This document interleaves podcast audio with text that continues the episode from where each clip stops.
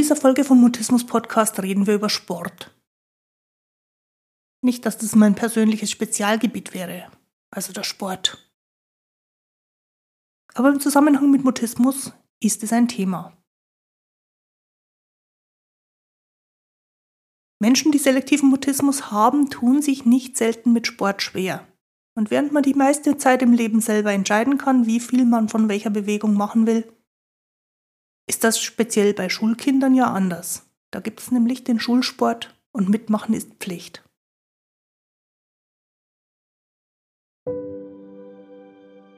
Ich bin Christine Winter und ich hatte selektiven Mutismus, bis ich Mitte 30 war.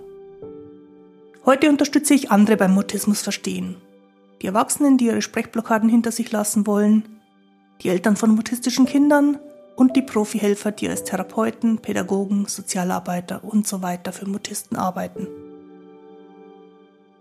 Mutismus bedeutet, dass Kommunikation nicht geht, obwohl du eigentlich schon sprechen kannst. Aber je mehr du es willst, desto weniger geht es. Mutismus ist das medizinische Wort für psychisch bedingte Sprechblockaden. Grüß dich und schön, dass du da bist.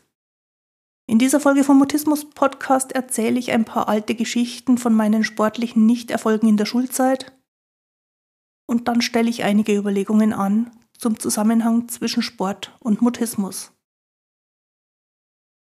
Aber gerade bei diesem Thema ist wichtig, diesen Zusammenhang kann man nicht für alle Mutisten und auch nicht für alle sportlichen Betätigungen verallgemeinern.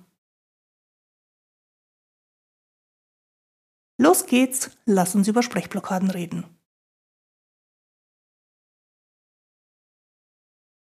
Wenn ich mich an meine Schulzeit zurückerinnere, kommen sofort auch Erinnerungen an den Schulsport. Schon relativ früh in der Grundschule erinnere ich mich an ziemlich katastrophale Versuche im Weitsprung. Ich habe es nicht geschafft, meine Beine richtig zu koordinieren und ich habe diesen Absprungpunkt, den man da treffen soll, immer nur verschwommen wahrgenommen, also tatsächlich nicht so richtig sehen können. Und deswegen habe ich entweder übertreten oder ich habe von diesem Absprungpunkt einen kleinen Hopser gemacht und irgendwie lausige 80 Zentimeter geschafft, wobei ich dann meistens noch rückwärts umgefallen bin und dadurch diesen kleinen Erfolg auch noch zunichte gemacht habe.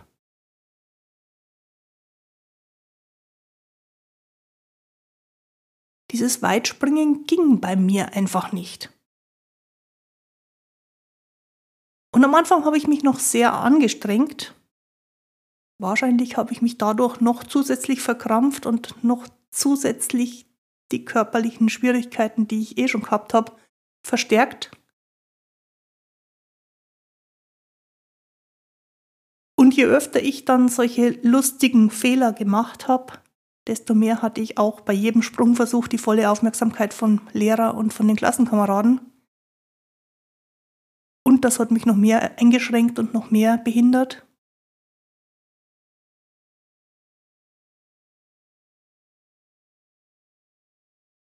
Nach etlichen solchen Misserfolgserlebnissen habe ich dann aber ganz aufgehört, es zu versuchen. Ich hatte ja bis dahin die Erfahrung gemacht, ich kann das nicht. Und so bin ich immer dann, wenn Weitsprung dran war, und ich erinnere mich ziemlich oft an Weitsprung, noch so ungefähr 40 Zentimeter weit gehopst, ohne mich großartig zu verausgaben. Dann war allerdings das nicht mehr mitmachen wollen absichtlich.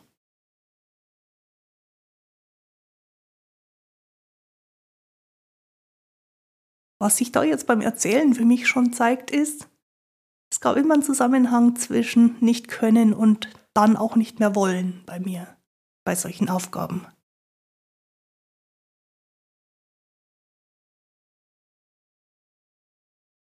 Als ich ein bisschen älter wurde, in der Hauptschule, wird wohl so sechste Klasse gewesen sein, kam als Aufgabe sehr viel mehr das Geräteturnen in den Vordergrund und ich erinnere mich mit Grausen an den Stufenbarren.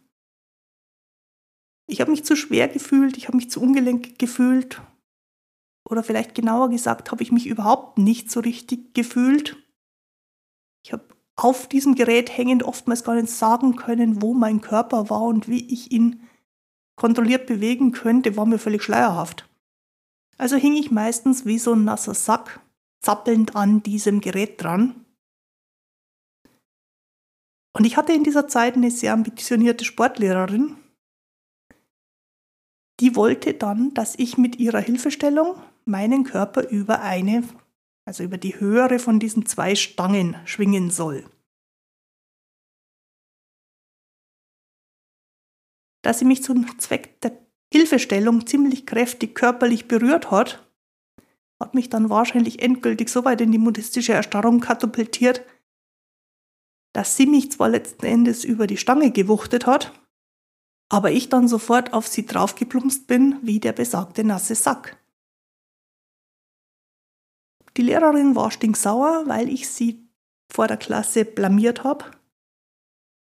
Und ich war, ich kann mich nicht richtig daran erinnern, weil ich eben in diesem Zustand war. Aber ich war vermutlich für längere Zeit völlig weggetreten in dieser mutistischen Handlungsunfähigkeit. Und nachher, nach dieser Sportstunde, war mir das, also sowohl meine Performance auf dem Stufenbahn als auch die peinliche Situation mit der Lehrerin und die Handlungsunfähigkeit danach, unendlich peinlich. Wenn von da an Geräteturnen auf dem Plan war, hatte ich immer in Anführungszeichen meine Tage.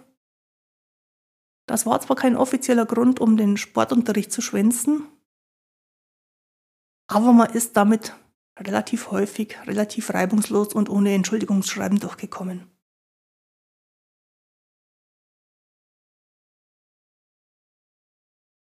Nochmal ungefähr eineinhalb, zwei Jahre später, ich war dann in der Realschule, gab es für alle verpflichtend ein Wahlpflichtfach, das Sport sein musste. Das heißt, irgendeine Sportart musste ich wählen. Und weil alles, was von Zuschauern beobachtet werden könnte, für mich zu der Zeit völlig undenkbar war, habe ich Schwimmen genommen. Da würde ich im Wasser sein, habe ich mir gedacht. Dass wir dann die meiste Zeit im Badeanzug am Beckenrand rumgestanden sind, hatte ich zwar nicht erwartet, aber irgendwie habe ich mich daran relativ schnell gewöhnt. Und es waren nur Mädchen dabei und es war nur eine relativ kleine Gruppe. Und ich konnte zu dem Zeitpunkt ganz gut schwimmen im typischen Oma-Brust-Schwimmstil. Und dann habe ich mit der Anleitung durch die Lehrerin das richtige Brustschwimmen gelernt, also so mit Kopf untertauchen und rhythmischen Bewegungen und habe mich sofort in diesem Schwimmstil wie der buchstäbliche Fisch im Wasser gefühlt. Es war eine klare Bewegungsabfolge, die auch nicht wahnsinnig schnell gehen musste. Das regelmäßige lange Ausatmen hat mich beruhigt und entspannt und nach so einer Trainingseinheit Brustschwimmen war ich auf angenehme Weise ausgepowert.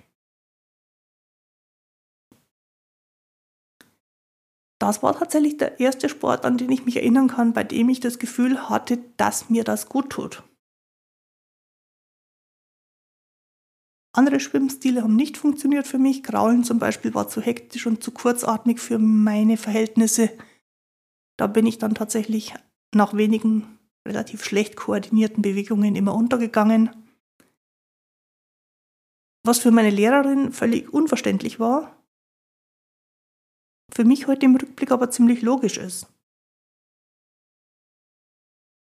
Es waren zwar die gleichen Rahmenbedingungen, also Wasser, Schwimmbad, kleine Gruppe, aber es waren leicht andere Anforderungen. Und beim Kraulen hatte ich dadurch das Gefühl der Überforderung und dann war sie halt wieder da, die mutistische Erstarrung.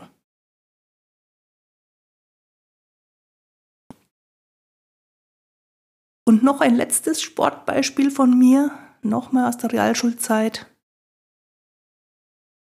Und wahrscheinlich auch nur kurz nach der Erfahrung mit dem Schwimmen.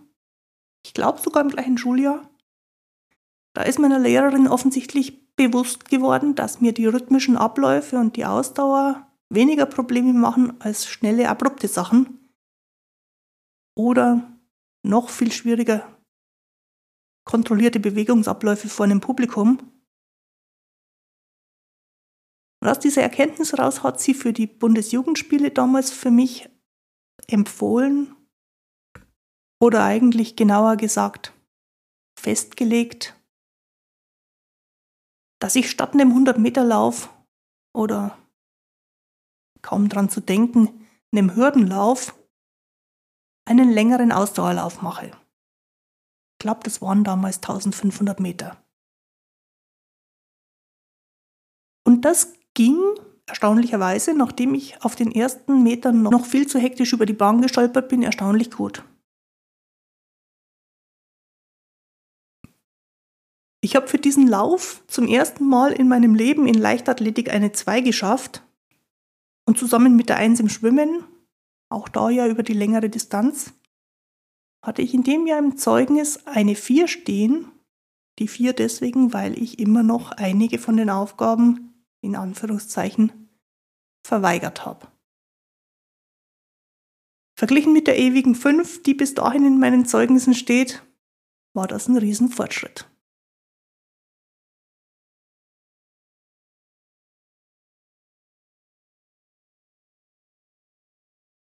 Allgemein betrachtet stellt sich natürlich die Frage, was hat denn Mutismus mit Sportunterricht zu tun? Das eine ist Sprechen, das andere ist Bewegen. Und tatsächlich gibt es für manche Mutisten da keinerlei Zusammenhang. Also Sport geht immer, Sprechen geht nicht immer, aber ob Sprechen geht oder nicht, hat mit Sport nichts zu tun. Für andere Leute, die Mutismus haben, kommen da allerdings ziemlich viele Problemfaktoren oder mögliche Probleme zusammen. Und deswegen fühlt es sich dann ganz schnell so an, als ob Sport tatsächlich Mutismusprobleme macht. Ein Faktor ist im Schulsport, du musst mitmachen. Und müssen erzeugt Druck und Druck erzeugt bei Leuten, die auf Druck mit, einer Blockade reagieren, naheliegenderweise relativ leicht eine Blockade. Dann kommt dazu, und das ist je älter man damit wird, immer relevanter, dass man beim Sport nun mal gesehen wird von den anderen, die mitmachen, von der Lehrkraft. Womöglich gibt es sogar noch darüber hinaus Publikum, man muss dann vorgegebene Bewegungsabläufe zeigen, bei denen man meistens ziemlich viel gleichzeitig verkehrt machen kann. Das Ganze wird bewertet mit Noten, mit Aussagen der Lehrer, mit, mit Reaktionen von den Zuschauern. Es wird von der Gruppe beurteilt, es wird in der Gruppe kommentiert. Man kriegt vielleicht, weil man es nicht allein hinkriegt, Hilfestellung. Und dieses Geholfenwerden ist oftmals eine sehr körperliche Angelegenheit. Dann kommt noch dazu, dass man oft weniger schützende Kleidung um sich herum hat, als man das im Alltag so auswählt. Sport hat immer mit körperlicher Präsenz zu tun. Sport hat relativ häufig was damit zu tun, dass man von anderen motiviert wird. Also auf Deutsch gesagt den ganzen Fokus aller Anwesenden abkriegt. Und in Mannschaftssituationen kriegt man, wenn man eine schwache Performance abliefert, auch noch von der Gruppe relativ automatisch die Verantwortung für den Misserfolg. Ich weiß nicht, ob meine Sammlung von Faktoren vollständig ist. Vielleicht fallen dir noch andere ein, aber ich finde, das ist schon eine ganze Menge.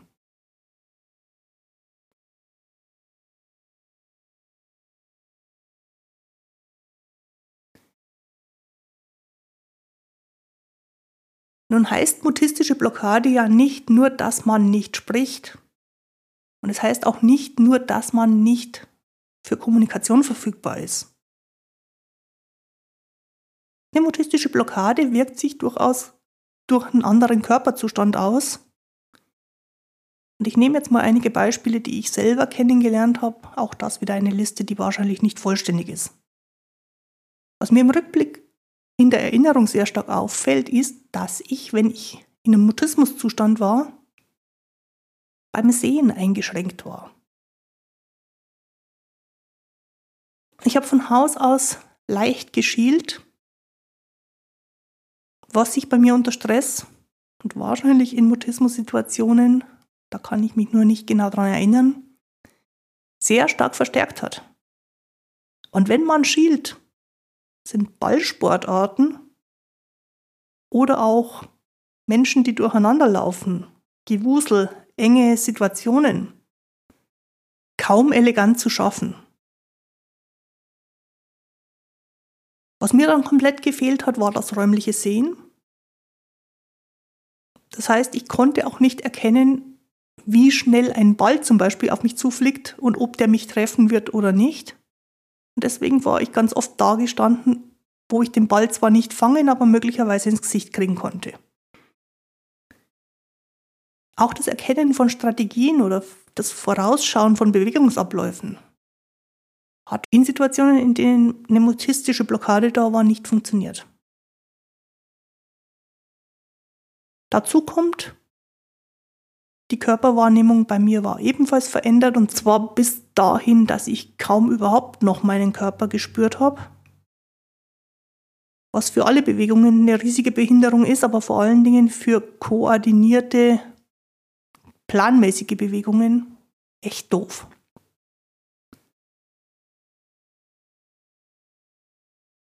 Dann weiß ich von mir selber, aber noch mehr von der Beobachtung von anderen Personen in mutistischen Blockaden, dass die Atmung sich verändert. Und zwar so flach bis hin zu gar nicht mehr vorhanden ist, dass tatsächlich, sobald dann etwas körperlich anstrengend wird, ein Problem entsteht, das einen ausnockt bis hin zur Ohnmacht. Also nicht atmen, aber bewegen klappt nicht lange.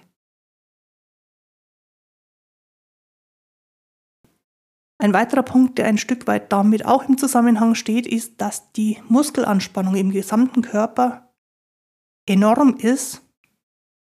Und zwar schon bevor man die sportliche Betätigung überhaupt aufnimmt, sodass diese Grundspannung die Muskulatur schon überlastet. Da liegt natürlich auf der Hand, dass alles, was mit Kraft einhergeht, deutlich eingeschränkt ist. Der Muskel kann ja schon nicht mehr.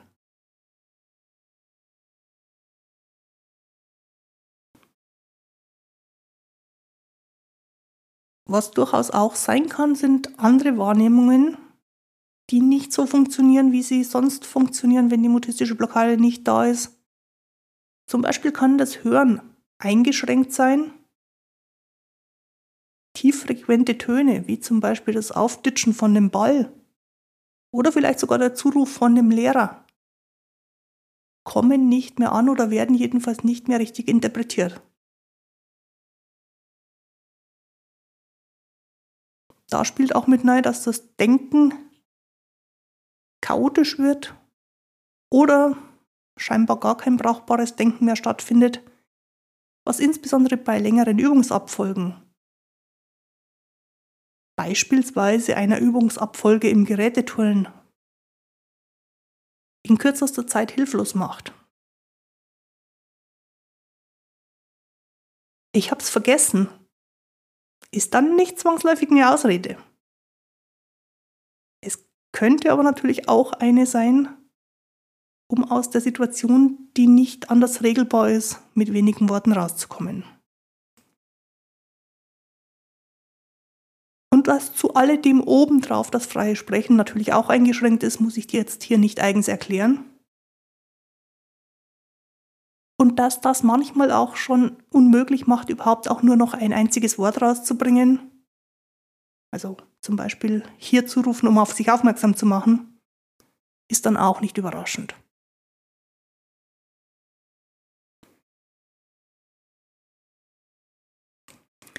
Wenn da keine mutistische Blockade ist oder keine mutistische Blockade mehr da ist, dann kann es immer noch sein, dass aus den Erfahrungen, die man zuvor gemacht hat, eine soziale Angst entstanden ist. Und die soziale Angst ist zwar was anderes, löst aber die ursprüngliche Mutismusproblematik bei vielen, gerade im Teenageralter, in der Pubertät ab. Dann sind die Symptome zwar in dieser Phase ein bisschen anders, aber die Einschränkung ist genauso groß oder eher noch belastender. Über den Unterschied zwischen sozialer Angst und Mutismus gab es ganz am Anfang schon mal eine Folge, und zwar die 009. Wenn das Thema für dich interessant ist, hör gern nochmal nach.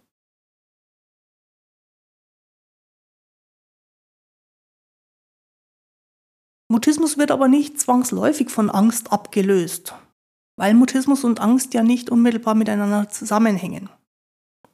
Das war die Folge 008. Es kann also auch im günstigeren Fall durchaus sein, dass nachdem die mutistische Blockade im Sport weniger oder nicht mehr relevant ist, zum ersten Mal erkennbar wird, was eine geeignete Form von sportlicher Betätigung ist. Zum Beispiel bei meinen Erfahrungen mit dem Schwimmen über längere Strecken oder auf den langen Laufstrecken.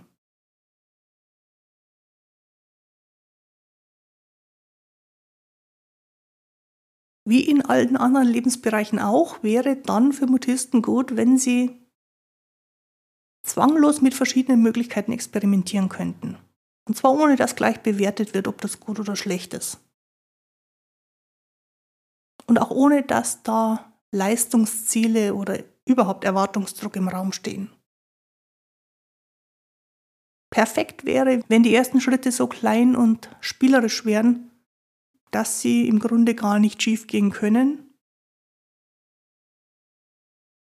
Und dann ist noch wichtig, dass wenn man sich so neu ausprobiert, die Begeisterung von Lehrkraft, Eltern, Kumpels und anderen Zuschauern eher zurückhaltend kommuniziert wird, wenn die neue sportliche Aktivität gelingt. Sonst passiert es nämlich relativ leicht, dass aus der Begeisterung der anderen heraus für den Betroffenen ein neuer Leistungsdruck entsteht, quasi aus Versehen. Und weil da jetzt die Erwartung ist, dass es das nächste Mal wieder gehen sollte, geht es dann wieder nicht.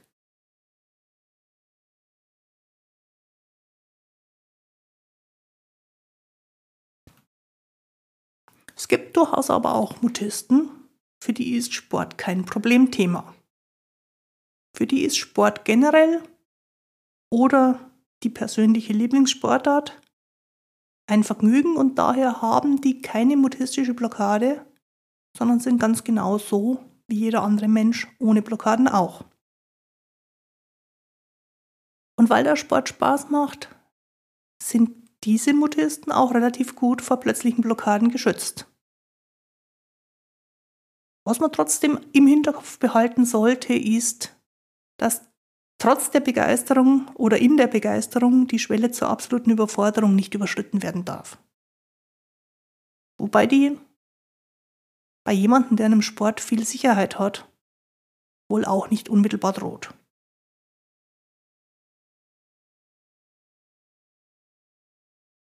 Ein letzter Gedanke noch zu der Schulsportsituation.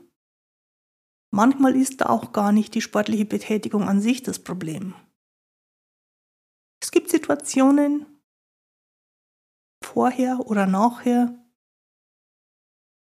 im Umkleideraum, wenn verlangt wird, dass man nackig duschen geht, wenn man sich Sportkleidung anziehen muss, die mehr zeigt oder nicht verhüllt. Da geht es jetzt noch gar nicht um die Bewegung. Da geht es um den Rahmen. Und die Frage ist, kann man daran was machen? um in die Schulsportstunde besser zu starten und besser wieder rauszukommen. Dann ist aber auch eine große Herausforderung in der Sportstunde, wenn man vor der Gruppe oder in der Gruppe in den Mittelpunkt gestellt wird. Den Klassiker kennt vermutlich jeder Mutist, jede Mutistin, wenn die Mannschaften gewählt werden für Ballspiele. Oder beim Gerätturnen, wenn alle drumherum stehen und zuschauen.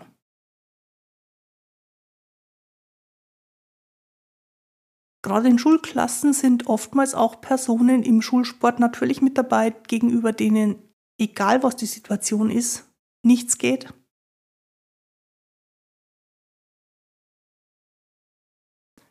In meiner Erinnerung war es tatsächlich in der Realschulzeit eine Clique von Mädchen, die mich, wenn sie auch nur im Raum waren, schon sehr gehemmt haben. Und lustigerweise hatten die damals in der Realschulzeit Ballsportarten gewählt und waren bei mir im Schwimmunterricht nicht dabei. Und das war sicherlich ein wesentlicher Faktor dafür, dass ich mich im Schwimmen plötzlich anders zeigen konnte. Und schließlich gibt es manchmal auch Rituale, die eine Blockade auslösen, aber die eigentlich gar nichts mit dem Sport oder dem Sportunterricht zu tun haben. Dazu vielleicht noch ein Beispiel aus meiner Grundschulzeit. Als wir in der dritten Klasse waren, wollte der Lehrer den Matheunterricht und den Sportunterricht miteinander verknüpfen. Und er hat daher relativ oft, fast in jeder Stunde, einen Kopfrechenwettbewerb veranstaltet. Ziel war, glaube ich, da die Gruppen zusammenzustellen, die dann miteinander irgendwas machen sollten. Wer am schnellsten das Rechenergebnis in der Gruppe laut gerufen hat, war im Vorteil und das Rechenspiel wurde so lange gespielt, bis alle in der Klasse eine Antwort gegeben hatten. Dass ich durch die Bank immer die Letzte war, obwohl ich in Mathe, wenn es kein Wettbewerb war, eigentlich gar keine Probleme gehabt habe, liegt auf der Hand. Dass ich dann nicht nur den Sportunterricht, sondern auch Mathe und den Mathe- und Sportlehrer gehasst habe, wahrscheinlich auch.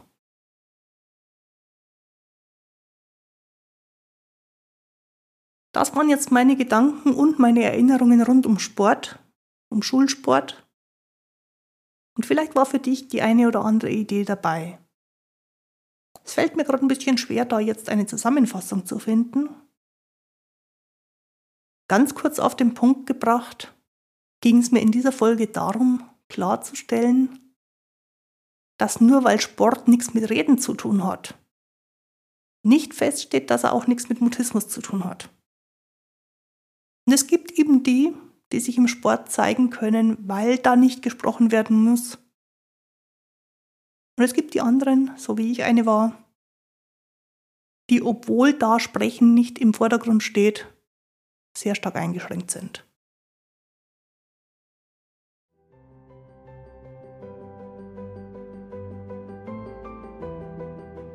Wenn du gerne mit mir gemeinsam das Thema Sport oder Schule oder die Auswirkungen vom Mutismus für deinen Alltag besprechen möchtest, schick mir einfach eine Nachricht oder vereinbare einen Termin.